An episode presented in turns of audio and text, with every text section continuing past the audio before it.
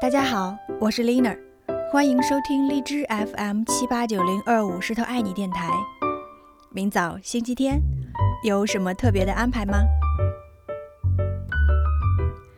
对一个在日常生活里感到压力、忙碌和迷失的人，要多重视星期天的早晨。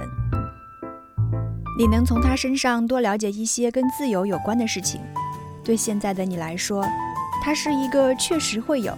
你绝对不会错过的东西，一切都不重要，这是星期天早晨的美妙之处。工作日的你早就出门了，不过星期天早晨你还赖在床上。你有时间看阳光是怎么从窗帘缝里照进房间的。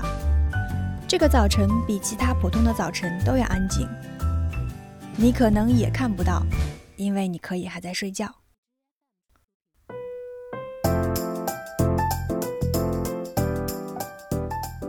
今天你没什么必须要做的事情，也没有人来打扰你。你不用一直盯着工作的微信群，也不用隔一会儿就查一遍邮箱，甚至不用强制自己打起精神。不会有太多人要求你做什么，或者他起码应该是这样子才对。如果你明白充满干扰的一天是什么样子的，你就会知道。几乎任何事的选择都由你自己决定，这是很大的幸福。没有什么事情一定要立即开始，没有什么一定要立即完成。这种自由的感受很美妙，让人想起《猜火车》里的那句话：“星期天早上还怀疑自己干啥？”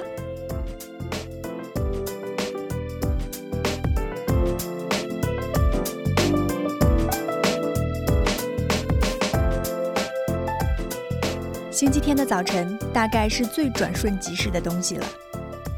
一项针对在职成年人的每日心情变化研究表明，所有人在周五晚上到周日下午的这段时间都更加心情愉快、精力充沛，身心痛苦也比较少。这种周末效应在很大程度上与自由选择活动和与心爱的人共度时光有关。但你也知道。这一天何其短暂！你预计你的自由大概从下午五点就会进入尾声，渐渐陷入对新的一周的恐惧里。这是一段有时效的。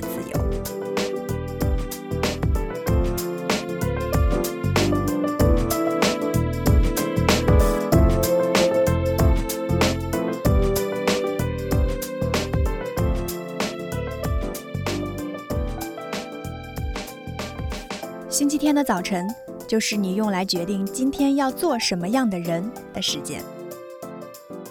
假如每天早晨都有个思绪接口让你进入某种特定状态，星期天的这个接口模式有无数项选择，完全听你的。我听过这样一种比喻：你可以把自己的状态比作一个国家，其中有很多不同的地区。工作中的你，面对恋人的你。做饭的你，瘫在沙发上刷朋友圈的你，生活的要求让你只把注意力集中在几块地方，其他地区要么被彻底忽视，要么变成贫困落后地区，而有些地方你甚至都不知道，比如拉小提琴的你，挥剑的你，说西班牙语的你，那里消息闭塞，路途遥远。星期天的早晨提供了这样一个机会。你可以从这份地图里随意挑选一个地方，去探索和发现自己未知的那部分，就像准备开启一场日常生活里的冒险。它的乐趣不仅仅是放松，更是一种模糊的感觉。我们有机会重新接触生活中更广阔的世界。但有可能你听完这个节目，花了整个早上的时间使劲想该如何让现在变得更有意义。然后星期天的早上就这样过去了，无所事事其实才是星期天的早晨提供给你的最宝贵的机会。这同样是自由的一部分，而且这种机会真的不多。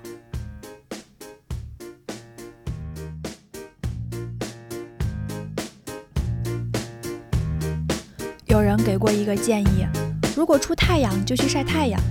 如果下雨就出去淋点雨；如果有饭吃就出去吃饭；如果有人找喝酒就出去喝个痛快；如果有人喜欢你就出去谈场恋爱。总之，周日就是老天让你做这些事情用的。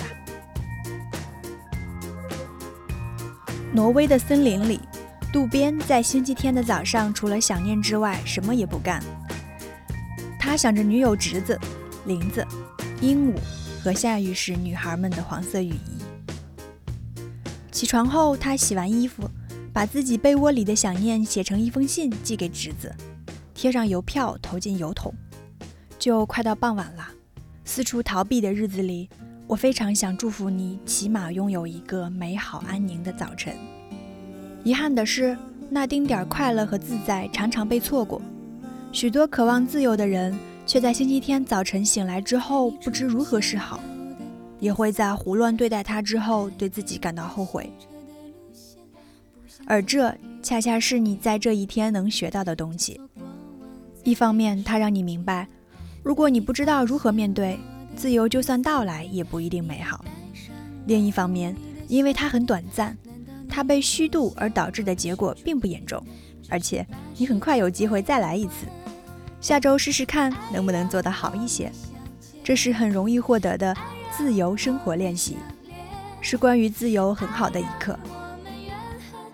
一个人感到有一颗纯净的心并不经常，就和星期天早上的一小节时光一样短暂。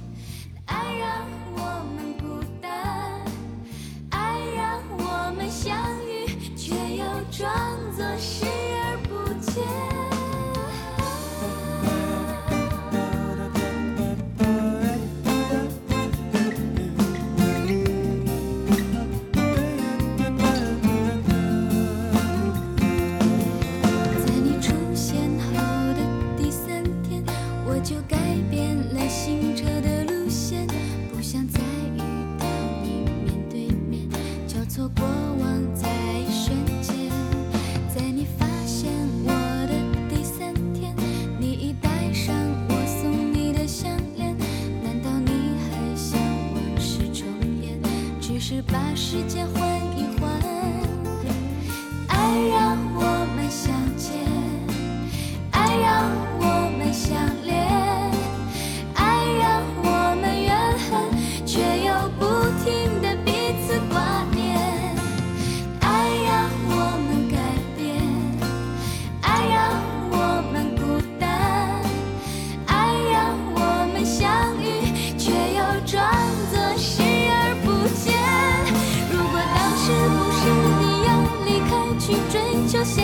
你所拥有的伤